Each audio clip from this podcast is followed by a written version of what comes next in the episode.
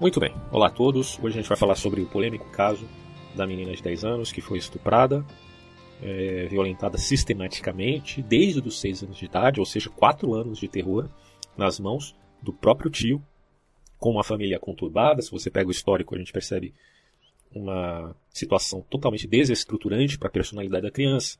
Lembrando que toda criança, certo, está em processo de formação, ela tem um cérebro crítico que está se adequando às experiências e que daí, quando essas experiências são ruins, isso decorre em traumas posteriores muito graves que e ela talvez tenha que fazer aí um processo de terapia a longo prazo, porque não é fácil, né, como as pessoas uh, inocentemente pensam. Ah, foi estuprado, mas esqueci, escola para frente.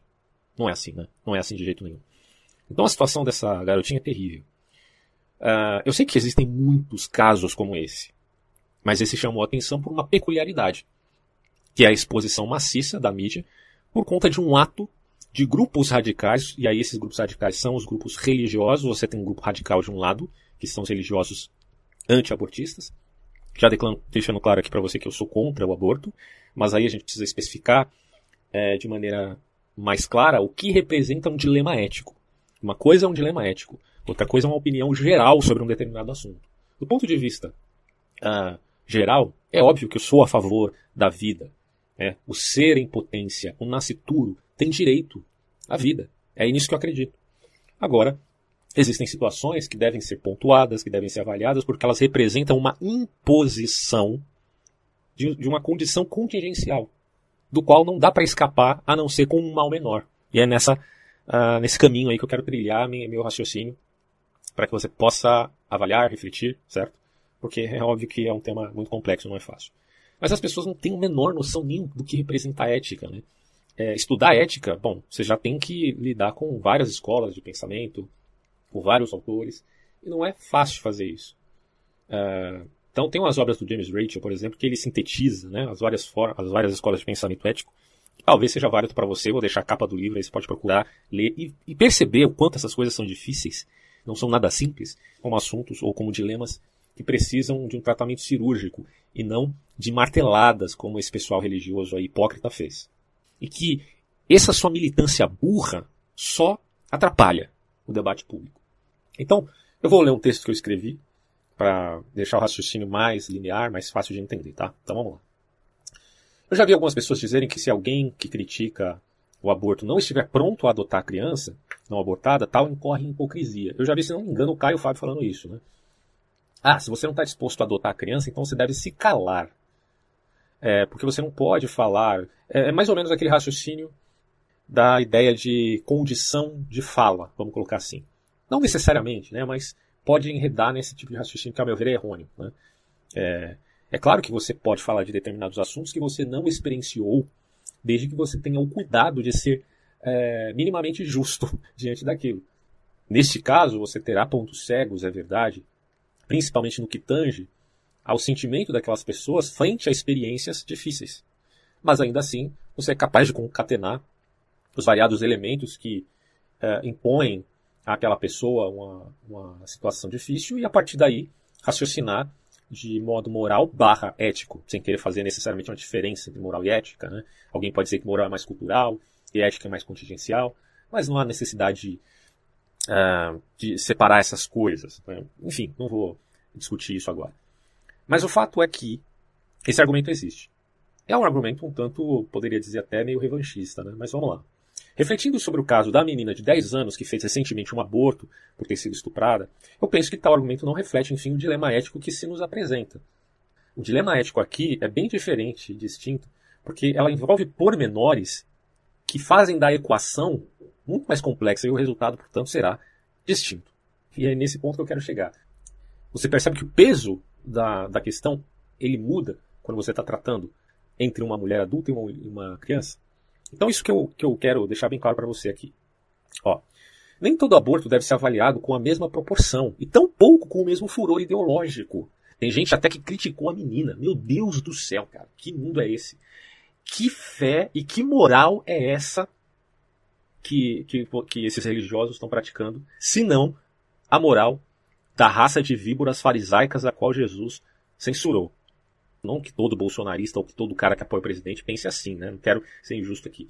Mas tenho certeza que boa parte dessa galera aí é bolsonarista porque foi influenciado por quem? Nada mais, nada menos que Sarah Winter. Mas olha, o primeiro ponto a salientar é que um feto, independente de tudo, um feto é um humano em potência. Não tem aquela coisa do ato potência aristotélico? Pois bem, o nascituro é um humano em potência. Portanto, veja, reduzir esse ser que sim tem direito à vida, e eu acredito nisso, a um mero discurso do tipo se calhe ou adote, que é aquela coisa do lugar de fala, né? É, que só a mulher que tem a criança pode falar do que ela está sentindo, quer dizer, que ela está grávida, pode falar sobre essa questão ética de tirar o bebê ou não, isso é uma decisão da família. É, eu não vou criminalizar a mulher que faz isso, principalmente no casos tão radicais graves como o aborto por conta de estupro. Mas é, é uma questão que gera muitos problemas. Agora, a gente daqui a pouco vai falar da lei penal aqui brasileira e o quanto ela permite né, esses elementos aí tão fundamentais a respeito da, dos direitos da mãe frente a situações específicas. É, mas eu tenho que ter esses dois pesos. Né? O peso da experiência real das pessoas envolvidas, e aí nesse caso eu concordo com o Caio Fábio, né, quando ele diz isso, você tem que ter a consciência do peso real que as pessoas envolvidas uh, estão carregando.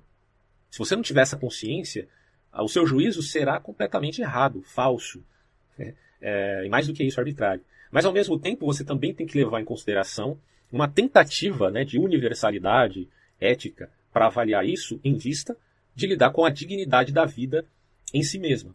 ok? Então, bom, você tem um aspecto teórico e você tem um aspecto prático. É, eu não posso me esquecer. É, é, até aquela coisa da teodiceia também acho que vale dizer isso. Né? O, sofrimento humano e a soberania divina. Né?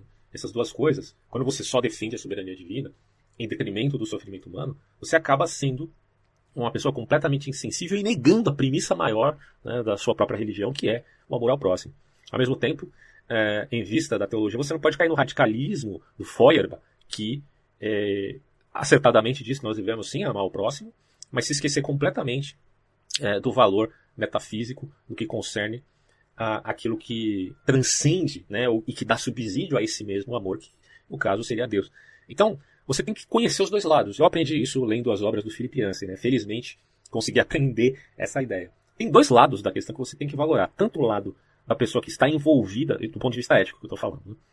com a questão, entendendo os pormenores, tendo empatia uh, e compaixão e misericórdia sobre aquela vida, do que ela está passando e por que, que ela tomou tal atitude, caso tenha feito aborto. E por outro lado, você também tem que verificar o ponto de vista é, daquilo que é o aspecto da, da, do, da perfeição, ou seja, Jesus disse, sede perfeitos como o vosso Pai é perfeito. Né? É, então, Jesus está colocando ali o que nós podemos chamar de um, uh, de um valor elevadíssimo, mas é tão elevado que a gente não consegue alcançar. Então por que, que ele faz isso? Porque ele está expondo um modelo perfeito. Porque pensa só, se eu estou num nível. É, vamos colocar nível moral. Se eu estou num nível moral zero, e Jesus está dizendo que a perfeição é 100, e eu, por conta disso, né, tento buscar, mas alcanço só o nível 5, eu sei que, é, que eu não estou muito bem, mas eu melhorei. Então é nesse sentido é, que vale você dizer ser de perfeitos, como vosso pai é perfeito. Eu sei que eu não vou ser perfeito como Deus, não sei Tibete com moral, e eu, eu não espero isso de, das pessoas que estão ao meu redor ou do mundo. Mas eu sei que se eu melhorei, isso já é muito mais adequado do que se eu tivesse mantido-me no patamar zero, tá? É nesse sentido que eu estou falando.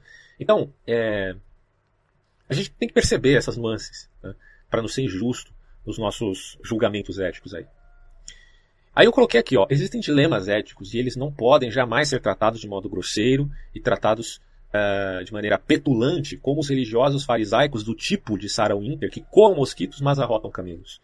A Sarah Winter, que usa esse nome, né, que relembra uma espiã nazista, se não me engano, a mesma Sarah Winter que levantou tochas uh, contra o STF, relembrando atos lá da década de 60 da Ku Klux Klan, que era um, um grupo religioso pior do que os fariseus bíblicos, racistas, né, que tinham uma tradição racista de supremacia, supremacia branca, essa mesma Sarah Winter, que relembrando tanto a Ku Klux Klan quanto os nazistas, porque os nazistas também em determinadas manifestações levantavam tochas, essa mulher, ela chegou é, a expor o nome da menina e o local onde seria feito o aborto para que fossem até o hospital fazer pressão. Então, é, esse pessoal está tentando tratar uma coisa que deve ser tratado de modo cirúrgico. Você imagina um médico fazendo uma operação. O quanto ele tem que ter técnica, horas de estudo, horas de treinamento para fazer aquilo de modo adequado, porque ele não quer colocar um risco é, de vida naquela, naquele paciente. E essas pessoas aqui, elas, elas são aquele tipo que, que dá pinga pro cara tomar, pega um facão e tenta fazer a cirurgia. É, não tem a menor noção do que representou o contexto em que vive aquela menina e todo o, o processo ali traumático em que ela viveu. Todo dilema ético deve ser avaliado de modo cirúrgico, não com juízo temerário. Né? Porque quando Jesus diz não julgueis para ser julgados, ele está falando, obviamente, no sentido de um juízo temerário. Claro que você pode julgar situações, questões, isso se impõe a você na sua própria vida, né? em determinadas circunstâncias, e também em tribunais formais. Então o juízo será feito. Mas o que ele está dizendo é não julgueis de modo temerário, para que não sejais julgados, porque com a mesma medida que você mede, você vai ser medido. É, eu percebo que no bolsonarismo existe exatamente esse problema. Porque ali você tem um monte de escorpião junto. E já que eles é, agem de uma maneira tão radical, quando eles são pegos em algum erro, eles também são julgados de um modo radical. Com a mesma medida que os medidos, os medirão também. Então, quando o cara sai de lá, é, ele é tido como um traidor, é, como uma pessoa maligna, pérfida, como um Judas, entendeu? É, é, é, uma coisa que, infelizmente, eu tenho visto. Eu não estou falando aqui gratuitamente para criticar o Bolsonaro, os bolsonaristas. Eu, eu, vejo isso já há bastante tempo nessa direita extremista. Isso aí não é novidade para ninguém. Eu já reportei isso em várias situações. Né? Então não estou falando de forma gratuita. Eu sei que tem gente que apoia o presidente, mas não é assim, certo? Mas boa parte é, e principalmente da ala, é, vamos colocar assim, oficial da defesa e da militância ao governo. Então tomem cuidado com esse tipo de gente, porque eles nunca entenderam nada a respeito de graça, de misericórdia, de amor e caridade. O que eles entendem é de destruição de reputações. Isso aí é, é a completa desumanização e deturpação, é, até do próprio cristianismo, né? Vamos combinar. Todo dilema ético deve ser, portanto, avaliado de modo cirúrgico, porque geralmente eles envolvem escolhas humanas em situações difíceis onde o bem redundaria apenas num mal menor. Né? O que se procura diante de dilemas éticos é o mal menor. Então, nesse caso da menina, é lícito, pois, lamentar pela efetivação do aborto. Eu lamento sim, porque a vida daquele nascituro foi interrompida. Mas nunca em detrimento do próprio lamento que se faz à criança de 10 anos que foi estuprada desde a tenridade. Mas aqui é, é, é se avaliado também o peso, por conta de uma condição bem específica, é, não do valor de uma e de outra, mas da condição de uma e de outro. Eu vou abordar isso aqui com vocês, baseado na própria lei de Moisés. Olha que interessante. Na lei de Moisés é subentendido que o valor da mãe é maior que o valor do nascituro. E não que o nascituro não tenha valor algum. Então entenda bem isso. O valor da mãe em determinada circunstância, tá? É naquela circunstância que a mãe é privilegiada em relação ao nascituro. E não que o nascituro é, não tenha valor do ponto de vista universal. A gente tem que admitir que todo ser humano tem valor em todo estágio de sua vida, mas certas circunstâncias favorecem um ou outro em termos de escolhas éticas. Então vou explicar isso também daqui a pouco. Mas deixa eu citar o texto aqui da Torá para vocês entenderem do que, que eu estou falando quando eu reporto a lei de Moisés. Ó, eu estou com um livro aqui do Manual de Tempos e Costumes Bíblicos, do William Coleman. É um livro muito interessante sobre a antiguidade. E ele fala de diversos assuntos e dos aspectos culturais, né? principalmente do povo uh, hebreu depois também a separação de judeus e israelitas, mas os costumes permanecem. E aí ele vai falar sobre o aborto, olha que interessante. É, não temos muitas informa muita informação sobre como os judeus encaravam o aborto. Obviamente havia muita tristeza e um profundo sentimento de perda. Entretanto, a lei mosaica fazia distinção entre o valor da vida da mãe e do feto. Ela predispunha que se dois homens estivessem brigando e um deles acidentalmente ferisse uma mulher grávida, causando-lhe algum prejuízo, ele teria que fazer algumas, algumas reparações. Se o acidente causasse aborto, aquele que o tivesse provocado era obrigado a pagar uma multa. Então ali está em Êxodo 21, 22 e 20, 21 capítulo, né? Versículo 22 e 23. Mas se a mulher sofresse danos permanentes, o culpado poderia ser até executado. Então, o nível da punição subentende que o valor que a mãe é, teria aí é, maior importância nessa especificidade da circunstância.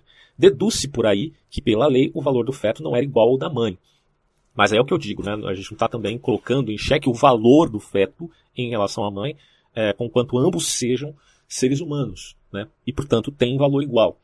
É, o que eu coloco aqui, tentando interpretar essa lei, é, e até admitida né, é, por outras legislações, como a gente vai ver aqui, principalmente no mundo ocidental, é de, é, é de que nessa circunstância específica, a mãe, por já ser um, um indivíduo, não mais meramente em potência, como é o nascituro, ela teria o privilégio, em, em, em sentido de que haja aí um dilema entre um e outro. Então, é, é isso que a gente vai discutir. Ó. É, também na Constituição brasileira, no que tange ao Código Penal, que garante a possibilidade do aborto em caso de estupro e risco de morte da progenitora, se defende que ela tem o privilégio, uma vez que há esse risco, certo? A mãe já tem uma teia de relações e afetos dos quais o feto não tem de modo tão efetivo. Tem vários outros motivos que a gente pode elencar aqui, mas um deles é esse. Deveras, em casos de estupro, a mulher tem o aval da lei para abortar, principalmente falando aqui do Código Penal Brasileiro. Né? É, não estou colocando que a lei de Moisés deve ser seguida, não. Estou dando subsídio para demonstrar para você que, do ponto de vista ético, já da antiguidade, já existia essa perspectiva. E também, é, em geral, do Oriente Médio, como no caso dos judeus. É, aí eu coloco, porém o tema não se finda aí, pois nem toda mulher vive o mesmo contexto, ainda que neste caso todos tenham sido estupradas. Se você pega um grupo de mulheres, todas elas foram estupradas e a lei brasileira permite que elas é, abortem a criança. Bom, nós podemos pensar, por exemplo, é, em, em, que, embora a circunstância seja parecida, ela não é efetivamente similar. Tá? Porque uh, existem aspectos que devem ser avaliados se a pretensão seja seguir uma ética onde se alcance um mal menor. Então, em mulheres mais velhas, mais jovens e muito jovens, daí você já tem uma especificidade que deve ser considerada. Uma coisa é uma mulher mais velha que foi estuprada, outra coisa é uma mulher, no caso, uma garota de 10 anos. Né? É, você percebe que o peso maior, do ponto de vista ético, é maior para uma criança é, de 10 anos que se engravidou, porque ela corre também um risco aí, certo? É claro que a mulher mais velha também pode correr um risco. Por isso que eu estou dizendo, depende da contextualização, da avaliação que é feita. Tem vários elementos que têm que ser considerados e isso só pode ser considerado de caso a caso e não de uma forma generalizada, certo? Eu estou colocando aqui a idade da mulher, mas esse é só um elemento tá? que pode ser ter grande importância ou nenhuma importância, vai depender, né, de novo, de cada caso. Daí é óbvio que o juízo deve ser considerado é, avaliando-se os pormenores e as variações desses mesmos casos. A menina de 10 anos corre o risco de manter a gravidez. E a partir disso, você tem que somar ainda o trauma de, dela ter sido estuprada desde os 6 anos de idade e de que a vida que se forma dentro dela é fruto desse trauma. É, dizer que ela deve manter a gravidez a todo custo pode, na verdade, custar a vida dela em vários sentidos e, por consequência, também a vida do feto. Né? Ah, não aborta, tá. Mas é, o feto também vai ser afetado na medida em que ela mantenha essa gravidez e que, ou, ou não, pode ser que, bom, cada caso é um caso. Essa criança em particular, por exemplo, ela, eu ouvi falar que ela tem diabetes ou alguma doença crônica, que vai afetar mais ainda a situação aí da gestação. Então, são elementos que os médicos é que podem levar em conta e podem fazer a avaliação, e a família também, dada o subsídio da lei brasileira que permite o aborto, vai decidir, tá? Fato é que o argumento revanchista de algumas pessoas, daquela coisa do adote ou se né, é, obviamente não cabe aqui, porque a problemática não está vinculada à ideia de adotar ou não adotar a criança, né, é, que será renegada por ter sido fruto de um estupro. E pior ainda, de uma pedofilia, né? É, quer dizer, e sim no cuidado em se avaliar os riscos que a menina correria com tal gravidez e o nível de possibilidade, e aí também seria do ponto de vista ético, eu sei que, que na prática isso não acontece, né? mas a gente está avaliando aqui do ponto de vista ético é, da, da, tentativa de se alcançar uma justiça mais acentuada. Né? É, se avaliar a possibilidade em salvar o ser que está se formando dentro dela, que é o nascituro, e que a gente já parte de um a priori aqui que tem direito à vida. Em termos técnicos, é, um profissional pode avaliar isso com perícia e daí teríamos outros dados para concluir se seria melhor manter a gravidez para a adoção ou tirar o nascituro para a preservação da mãe. É, não é que toda criança vai morrer se ficar grávida e tiver o filho. Isso vai depender da avaliação de quem é perito, o, médico, para se avaliar isso. E que haja boa vontade nesse sujeito que está fazendo a avaliação também. Tá? Mas aí seria uma utopia a gente achar que na prática isso vai acontecer e a justiça perfeita será feita. Mas a gente, aqui a gente está idealizando para verificar qual é o mal menor. Além disso, também valeria a opinião de profissionais da saúde psíquica, cognitiva, né, psicólogos, psiquiatras, pois em conjunto talvez houvesse sucesso em se adotar um caminho menos danoso para o caso, estou falando do caso que envolve todas as vítimas, principalmente a criança que foi estuprada. E este deveria ser, enfim, o debate né, a, e a discussão que a gente teria que fazer. Qual seria o mal menor diante dessa tragédia? Lembremos que o mal é não refletir, mas apenas admitir opiniões engessadas. Como a Hanani fala, o mal banal é exatamente o mal que não consegue refletir e é um hábito ao ponto de cometer crimes hediondos. E, e, e aí sem perceber como era o mecanismo totalitarista aí, é, dos nazistas e stalinistas. Quando estamos diante de uma mulher solipsista, eu quero fazer inclusive um vídeo sobre solipsismo, até para uh, ah, demonstrar o quanto isso é danoso, e que, em vista do vídeo que eu falei sobre o Lukács, né, não há necessidade de você virar marxista para enfrentar o solipsista, tá? Ou o solipsismo. É, até porque o solipsismo tem variáveis, né, do ponto de vista filosófico, você possa admitir algum solipsismo que vá de encontro ao realismo, sem necessariamente, portanto, ser idealista. Né? É, a gente vai discutir isso depois. Mas é que eu estou colocando em grau extremo de egoísmo, tá? Uma mulher solipsista, em termos de egoísmo, que não valora a vida em todos os horizontes de sua dignidade e, enfim, pratica o aborto gratuitamente, sem a consciência de que ela está matando uma potência e que, portanto, essa potência é alheia a ela mesma, ora, é natural que tal mulher seja passível de duras críticas. Uma mulher madura é, que faz aborto simplesmente de forma gratuita, porque ela é egoísta, não quer ter filho, ah, então vou fazer e dane-se. Seria o mesmo pecado de uma criança que sendo estuprada durante quatro anos seguidos, engravida, tem apenas 10 anos, e aí aborta. Você está nivelando os dois casos dizendo que é a mesma coisa? É isso mesmo que eu estou ouvindo? De muita gente aí que é pró-vida? Ora, ser pró-vida vai muito além de apenas falar que o aborto é errado. Tem que se avaliar de novo, de modo cirúrgico, o dilema ético, porque, enfim, a vida também impõe dilemas éticos e você não pode negar isso. É notório aqui a absurdidade de tal juízo? Primeiro, porque a criança não tem maturidade ainda está em processo crítico, como eu falei antes. Segundo, porque a culpa primeira deve recair sempre, e de forma enfática em todos os casos, tá, independente da idade da mulher, no estuprador, se o caso for estupro. Mas muito mais no estupro de uma criança. A coisa pesa e você tem que levar isso em consideração. Aliás, um pequeno adendo que eu faço aqui é que, em vista de escapar né, da, da ética utilitarista, onde o indivíduo pode ser sacrificado pelo bem maior, é, estou aqui a admitir que todo ser humano tem igual valor em termos de dignidade. Tá? Em termos de dignidade, todos têm o mesmo valor. Potência ou em ato. Mas que, em dadas condições que impõem escolhas éticas, um poderá ser salvo e outro não. Isso acontece em várias circunstâncias. Quer ver? Lá na Itália, a questão dos respiradores. Frente ao vírus, a questão da pandemia do coronavírus, foi adotada a postura de privilegiar os mais jovens em relação aos mais velhos. Certo? Vocês lembram desse caso? Até o padre tirando o respirador, dando a pessoa jovem é, de bom grado, né, se sacrificando literalmente, mas aí ele fez isso por conta própria, demonstrando o verdadeiro amor cristão de um, de um, de um sacerdote, e isso estará nos anais né, da eternidade. É, mas, mas do ponto de vista ético, foi admitido isso, certo ou não, se a gente pode avaliar é, isso aí, é que os jovens tinham privilégios. Mas não porque eles são, têm mais valor, e sim porque, do contrário, a vida ali seria mais curta. Né? O que é inverso, inclusive, ao caso que a gente está detalhando aqui, onde quem teve a vida mais curta foi o nascituro. Mas aí por quê? Pela imposição das condições que a gente está trazendo à baila e tentando raciocinar em vista de trazer uma razão mais justa. Porque o feto, combinemos, né, aqui, é, ele não tem ainda a formação, embora já, já esteja nesse processo. Então, nesse caso, entre potência e ato, se valorará aquele é, já formado, no caso em ato, e, portanto, se há risco de vida como nesse exemplo, a criança de 10 anos. E por fim, eu devo dizer que quando falamos de justiça, isso não implica que estejamos falando também de misericórdia, compaixão e graça, porque muita gente é, quer fazer justiça por um sentimento de vingança, seja ele justo ou não, porque a vingança também é, é um sentimento que não necessariamente é injusto. Só que quem faz vingança é um sistema já formal, estruturado na sociedade, que é o processo aí judicial.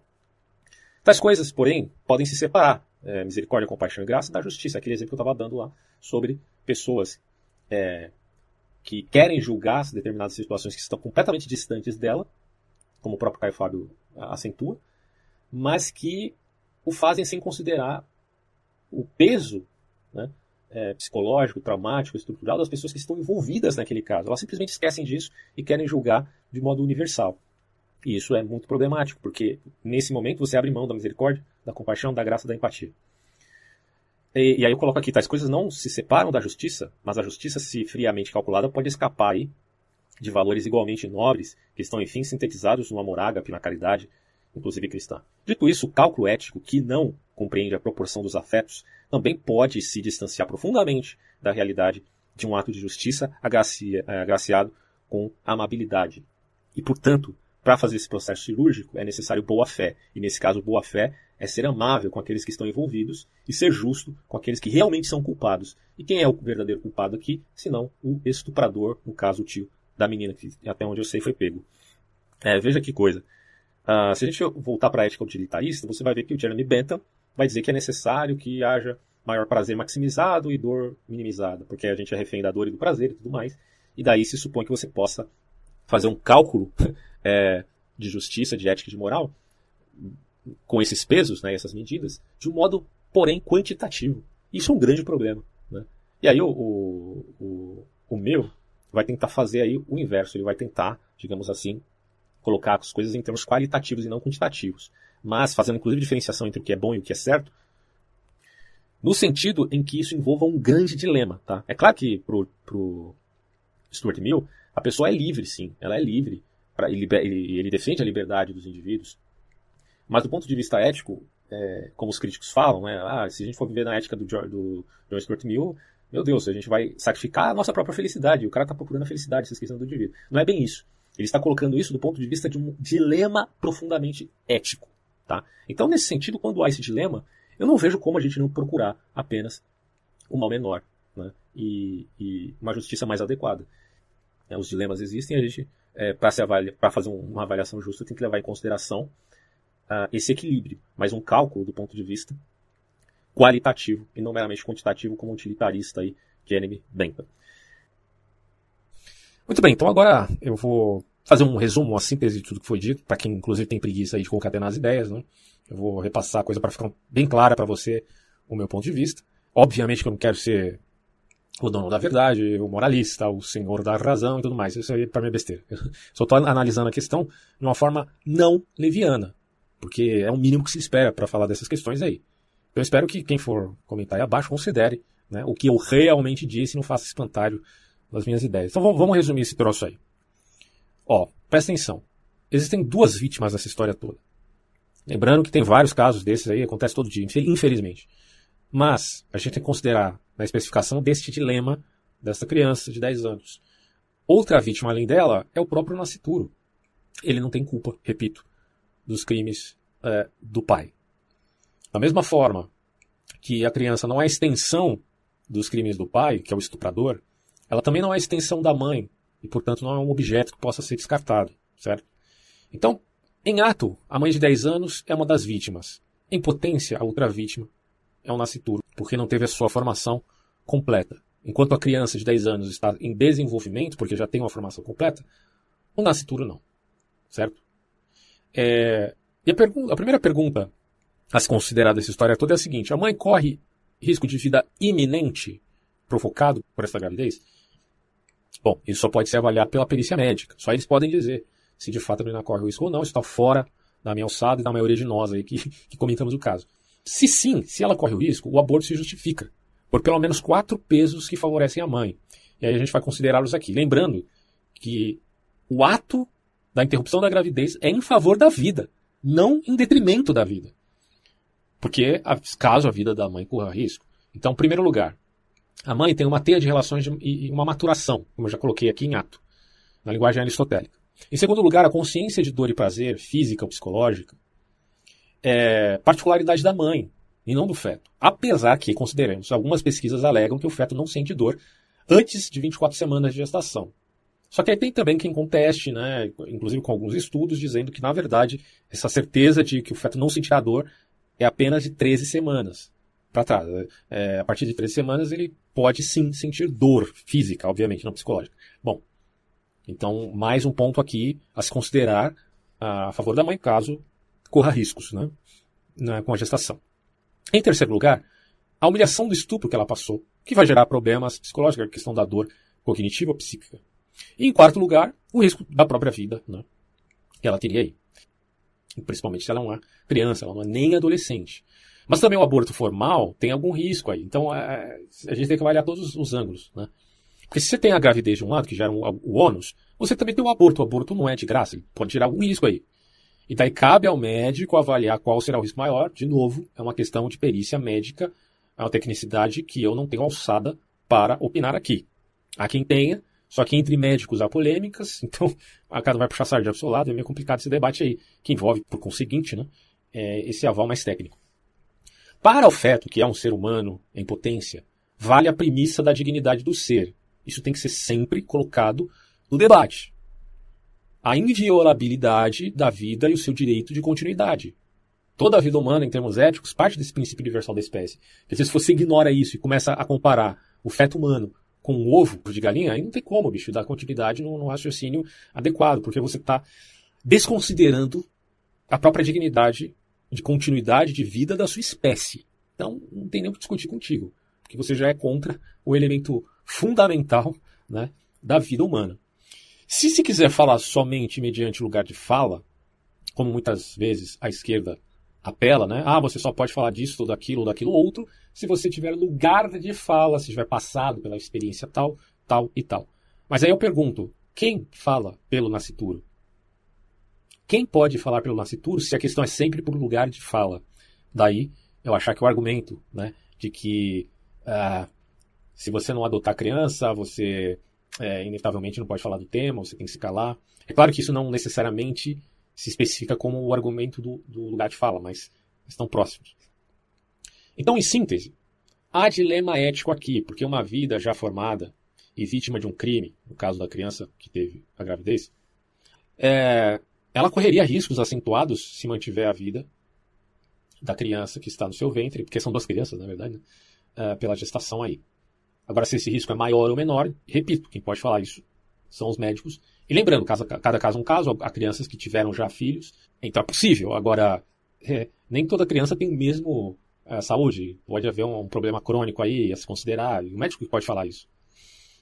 Então, é, não dá para comparar a situação dessa menina com um ato de aborto feito por motivos fúteis. Não tem como você colocar as coisas no mesmo saco de gato e sair dando pancada. Isso é ridículo, né?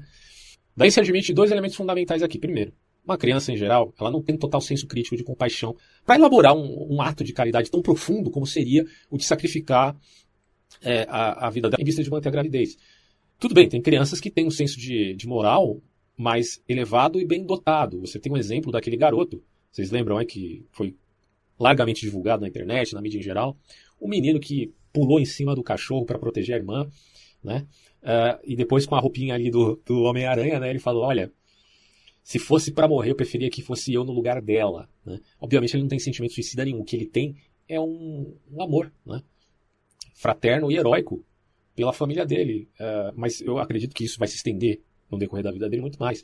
Então há crianças que até têm né, um senso maior de compaixão, mas com isso aqui eu não estou querendo comparar com essa menina de 10 anos, porque ela é traumatizada, pelo amor de Deus. 6 anos, 4 anos né, sendo estuprada. Então a gente tem que colocar as coisas no contexto em que cada pessoa viveu, que não é necessariamente determinante, mas é um fator. Né? É, e daí você querer que uma criança de 10 anos tenha senso crítico tal ao ponto de nutrir é, essa caridade fundamental que não se vê nem mesmo em adultos idosos às vezes, é muito complicado, cara. Consideremos isso. E um segundo ponto é que não se pode obrigar ninguém a se sacrificar por outra pessoa, porque isso deve partir da intenção das pessoas diretamente envolvidas ali num determinado dilema, né? Então, assim, é terrível para uma mulher, independente de sua idade, se quer pensar em manter uma gravidez que for que teria sido fruto de um estupro. Embora a gente tem que admitir aí que cada caso seja um caso único, mas mesmo diante disso, em geral, as mulheres se sentem humilhadas, destituídas de seu poder de decisão, completamente traumatizadas e até afetadas em sua personalidade. E esse trauma ele ecoa por muito tempo. Então, assim, é, quem é que pode obrigar a pessoa envolvida nesse fardo terrível a fazer isto ou aquilo? Não dá. O máximo que a gente poderia fazer seria auxiliar o ser humano né, a lidar com as ideias disfuncionais, similarmente ao tratamento que é feito com depressão, com sentimento suicida, é a questão do papel não só do psiquiatra, mas do psicólogo.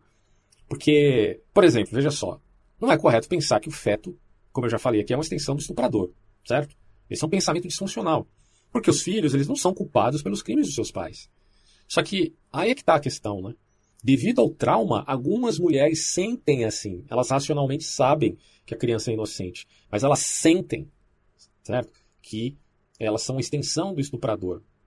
São casos e casos e casos, não é todo mundo que é assim, né? Mas o que a gente pode dizer é que isso pode ser, digamos, catalogado É, e aí está a necessidade de se fazer uma terapia a longo prazo que correria num certo martírio a curto prazo, caso a mãe decidisse manter a gravidez. Então seria bom que houvesse da parte de todas as mulheres aí a capacidade e força de lidar com isso a ponto de permitir a continuidade da vida. Né? No entanto, meus caros amigos, a parte de considerar o lado da mãe, a gente tem que considerar também o lado dessa criança que é tida como um nascituro. Ela não nasceu ainda. Então, em contraposição a esse diálogo anterior que a gente está traçando aqui, é um monólogo, né? Mas você, obviamente, está repensando dialeticamente isso. É que a gente não pode é, se esquecer, e nem varrer para debaixo do tapete, que o feto quer sim se preservar, ele quer viver. Isso, obviamente, é uma questão instintiva, né? É, como a gente já viu acima, algumas pesquisas elas alegam que o nascituro não, não sente dor antes das 24 semanas de gestação, ou então 13 semanas, isso é um debate que ainda está rolando né, nos meios acadêmicos, mas o fato é que o feto quer viver. Então, reconhecendo essa polêmica a, do quando o feto realmente sente dor ou não, qualquer pessoa consideraria prudente e ideal um aborto antes da 13 terceira semana. A lei, se não me engano, fala de, de 22 semanas, não sei ao certo como que é aí, as especificidades da lei brasileira. Mas é complicado fazer depois disso, porque você corre o risco de, além de tirar o feto, é, provocar dor, né? O que seria uma tortura né, com aquele ser. Então, caso se decidisse aí pelo ato, o aborto fosse feito na, antes da 13 terceira semana, seria uma garantia que, pelo menos, o nascituro não, se, não sentiria dor. Isso, repito, no caso que eu estou especificando aqui de um dilema onde a mãe corre risco de vida, entenda bem. Então, de qualquer modo, achar que o aborto é um ato amoral e que não envolve angústia e tristeza é uma mentira completa. É uma questão que envolve ética, sim, certo? E moral. Pode ser moral, pode ser amoral, dependendo do contexto de cada caso, como está sendo especificado aqui. Por isso, é, o dilema implica infelizmente, numa tragédia que foi, enfim, provocada né, é, pelo próprio estuprador e, portanto, o, o maior culpado dessa história toda.